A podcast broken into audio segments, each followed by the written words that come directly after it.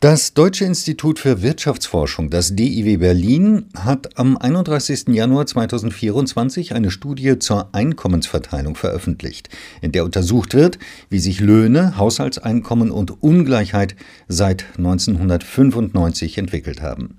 Über die Ergebnisse der Studie spreche ich nun mit Dr. Markus Grabka. Er ist Wissenschaftler am sozioökonomischen Panel am DIW Berlin und der Autor der Studie. Schönen guten Tag, Herr Grabka.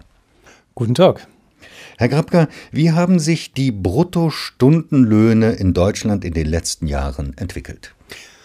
Das ist wichtig, äh, diese Analyse nicht nur nominal zu machen, das heißt also in jeweiligen Preisen, denn gerade in den letzten zwei Jahren haben wir eine starke Inflationsentwicklung. Das heißt, diese Preissteigerung haben wir herausgerechnet und im Ergebnis kommt heraus, dass im Vergleich der Jahre 1995 bis 2021 im Durchschnitt die Stundenlöhne real um 16,5 Prozent gestiegen sind. Wie ist dieser Anstieg zu erklären?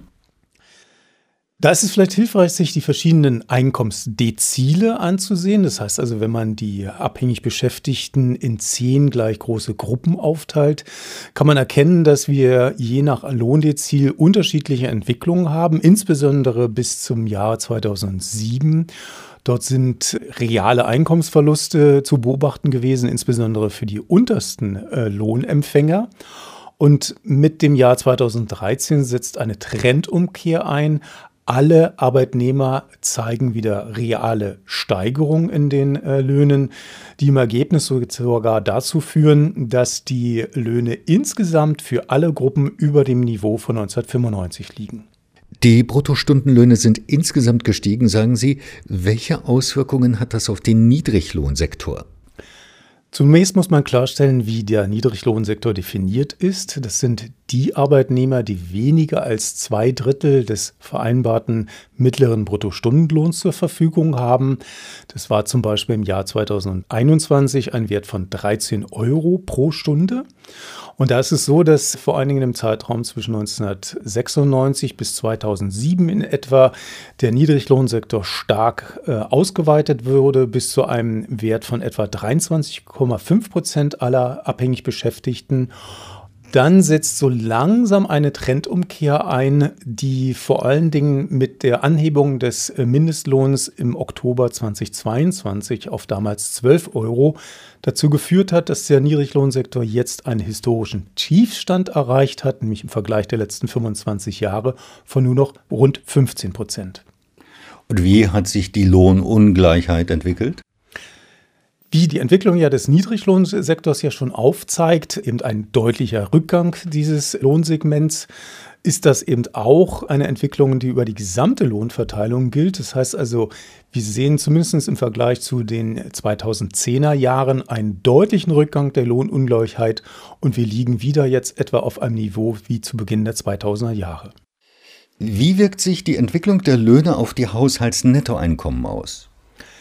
Zunächst ist es so, dass die Löhne weiterhin die wichtigste Einkommensquelle der privaten Haushalte in Deutschland darstellen. Aber sie sind eben nicht nur eine der Einkommensquellen, sondern darüber hinaus gibt es natürlich noch zum Beispiel die Alterseinkommen, die staatlichen Transfers und äh, weitere Einkommenskomponenten. Und vor allem wichtig bei den Haushaltsnettoeinkommen ist zu bedenken, dass wir jetzt nun hier die Gesamtheit aller Personen in Deutschland betrachten in den Privathaushalten.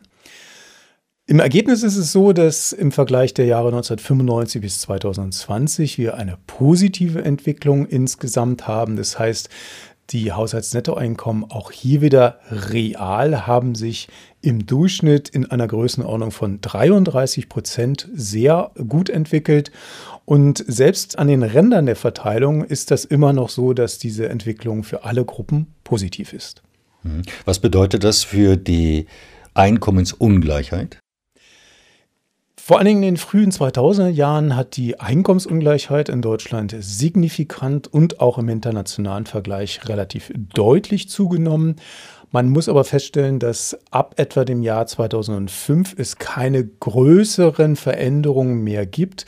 Ungeachtet dessen stehen wir derzeit mit einem Koeffizienten, den man üblicherweise heranzieht, nämlich den Gini-Koeffizienten, auf einem Niveau von jetzt 0,3. Das ist im internationalen Vergleich immer noch unterdurchschnittlich. Herr Grabka, ist es denn so, dass man mit der Situation, so wie sie jetzt ist, zufrieden sein kann? Oder ist es doch so, dass die Politik Maßnahmen ergreifen sollte oder über Maßnahmen nachdenken sollte, um die Ungleichheit in welcher Form auch immer zu bekämpfen?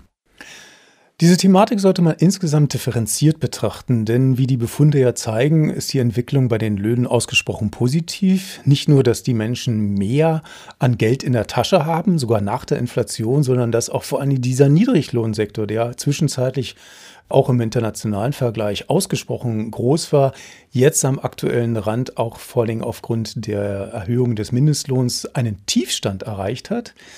Es ist trotzdem so, dass auf Seiten der Haushaltsnettoeinkommen wir eine Entwicklung haben, insbesondere am unteren Rand der Verteilung mit einem Anteil von Menschen etwa 16, 17 Prozent, die von niedrigen Einkommen betroffen sind.